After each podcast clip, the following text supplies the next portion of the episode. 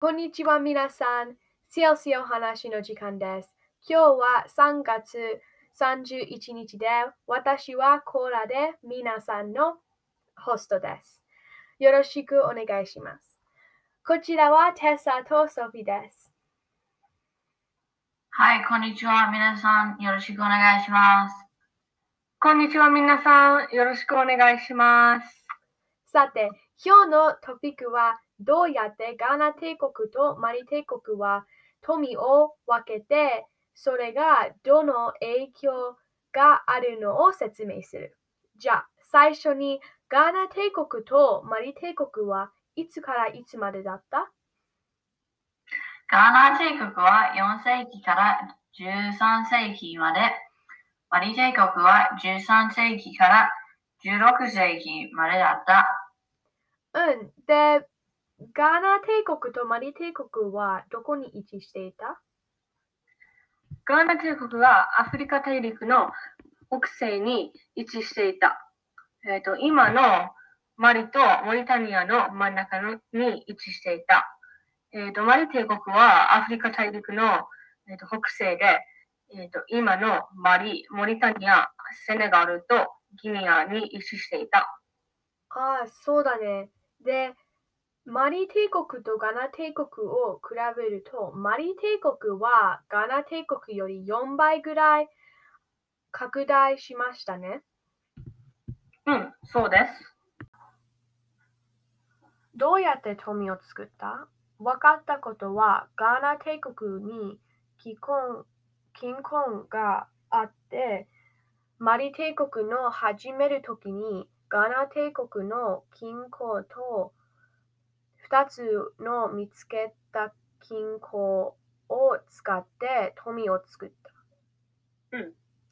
そして、ガーナ帝国とマリ帝国が複雑なせ全金のシステムがあった。それ、もっと説明してください。はい、金の税金システムがあった。シアを貿易した商人がガーナ帝国に来たときに、えーと、角ロバの一つの金コインの税金を払った。そうだね。そして、塩を買った商人がガーナ帝国から出たときに、角ロバの二つの金コインの税金を払った。うん。で、金はすごく貴重なもので、塩を必要なものだだから、たくさんな人は金と塩を買うが欲しかった。もう一つのルールは、天皇が金を貿易支配して、それから天皇が金をもらう。じゃあ、天皇と商人とブラックスミスを比べると、どっちが一番豊かでした？なぜ？天皇はさ社会構造の一番上で一番豊かな人でした。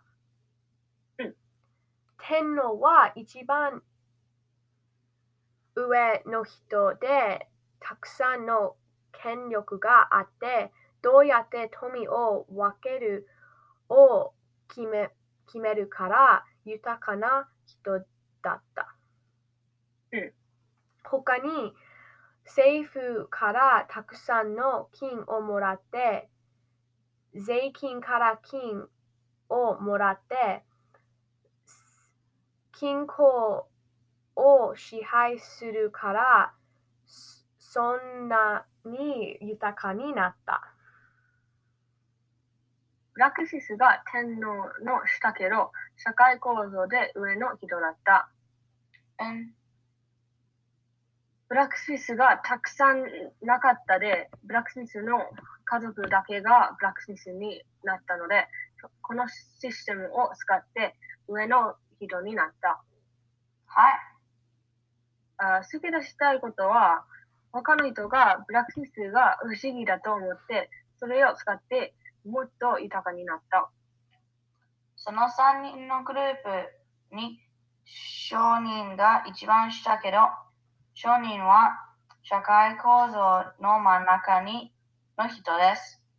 塩と金はとても貴重なものからたくさん貿易した。そうだね。商人はラクダとロバを使って物を運べた。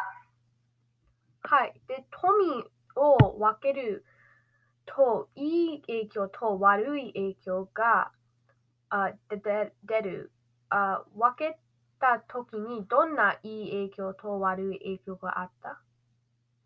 最初に、えっと、これを言いたい。富を分けるのがとても難しい。いつも誰かが貧乏人になって、他の人が豊かになる。うん、そうだね。貧乏人の権利と権力がもっと少なくなって、えっと、豊かな人の権力がもっと多くなっている。でも、いい影響もある。え？富を分けると、いいおかお金のシステムと強い政府ができる。政府がたくさんのお金があると、強い軍隊ができあできるとか、えっと、もっと学校が作れるとか、えっと、地球を守るのがもっと簡単にできる。マリ帝国の天のマンサムサは他の帝国に行ったたくさんの金を払払った経済に付加しを付加した。え？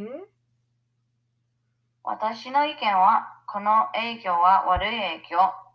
なぜかというと悪い経済が人を助けない。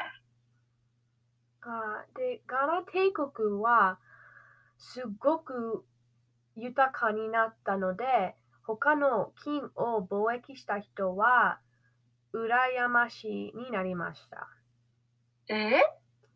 近い州がはガナ帝国を戦って最初に影響がなかったでも11世紀に村人というイスラム教のグループはガーナの資本を攻撃したで200戦後ガーナ帝国が倒した。